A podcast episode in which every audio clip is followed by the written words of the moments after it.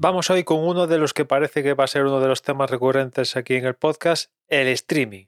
Y es que esta semana Netflix ha anunciado que ya empieza a funcionar la historia de acabar con las cuentas compartidas, compartir la contraseña en un mercado fundamental, Estados Unidos.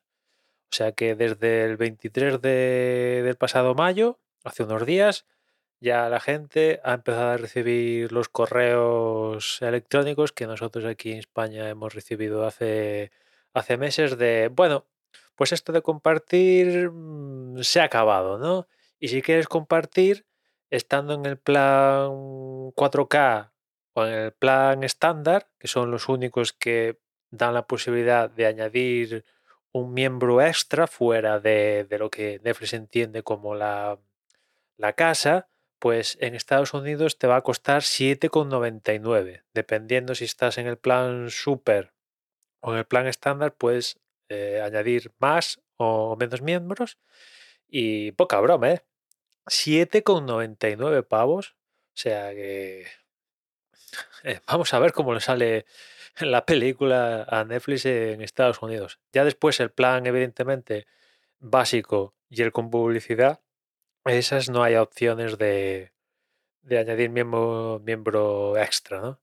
A ver, a ver cómo reacciona ante esto el mercado estadounidense y si hay palo o, no hay palo. Y Netflix, pues igual pierde suscriptores, pero consigue mejorar el, el beneficio. Todo es posible. Ellos siguen vendiendo que en los países donde se ha implementado esto, hasta la fecha, o sea, Canadá, España, Portugal, Nueva Zelanda, pues ha habido pérdida de suscriptores, tal, pues sí, pero a la larga eh, aumentan los beneficios. Pues vamos a ver en un mercado fundamental, sin lugar a dudas, como es Estados Unidos, pues si esto se cumple o, no.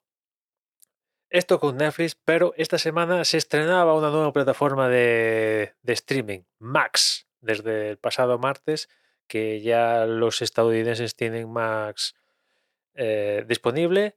Ya sabes que Max es un rebranding de HBO Max, básicamente. Así, por simplificarlo. Y, para mí, es que esta gente no sabe cómo meter la pata. ¿eh? O sea, ya la plataforma es como, como, como la tercera vez que, que cambia, por así decirlo, y en cada cambio siguen cometiendo los mismos errores. Llega a ser súper frustrante y evidentemente yo a estas alturas de la película en 2023 lanzar una plataforma de, streaming y cometer mm, fallos típicos, a mí ya, ya, ya roza lo delictivo, si me apuras, ¿no? O sea, fallos de en plan problemas con la calidad del streaming.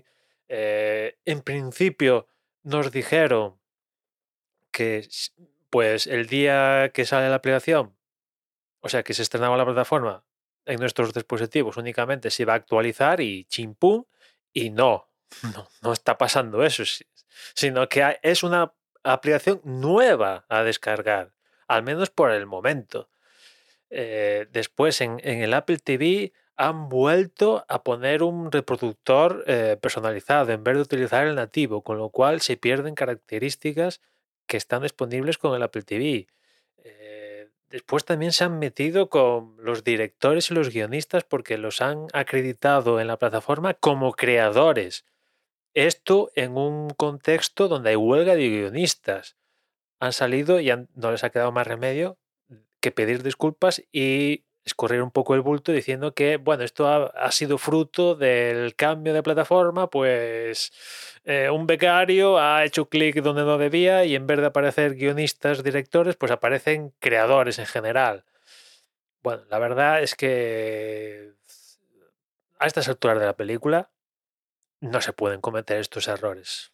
Me da igual el tamaño de la empresa que lance la plataforma, pero no se pueden cometer estos errores. Además, en este caso, para hacer más daño, eh, esta gente dijo que iba a tener especial cuidado con la plataforma viendo casos anteriores de, bueno, nuestra, nuestra aplicación, nuestra plataforma técnicamente va a ser la excelencia, va a funcionar genial, em, hemos optimizado eh, toda la cadena para que esto sea la leche y después hay problemas.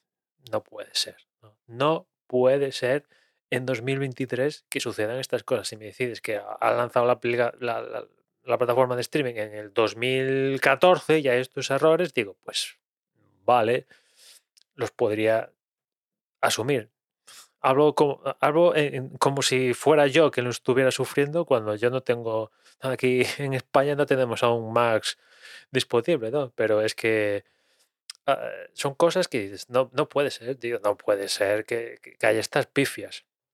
Por el lado positivo, por encontrarle algo al lado positivo, de Max es que efectivamente dijeron que iba a haber más contenido en 4K y así es. Va a haber y hay más contenido en 4K que hasta ahora era en plan irrisorio, tanto en la versión norteamericana como la que tenemos nosotros aquí eh, en España. Apenas hay un puñado de títulos, la mayoría películas, pero es que series aquí en España, no sé si hay alguna serie en 4K. Bueno, sí, imagino que Juego de Tronos quizás, pero el resto son 1080 cuando, joder, es que nos toman el pelo, básicamente nos toman el pelo. Y bueno, ahora con el cambio a Max, pues no les ha quedado más remedio. Yo creo que evidentemente aumentar el catálogo de contenido en 4K, incluyendo pelis y también eh, series como Succession, etcétera, etcétera, etcétera.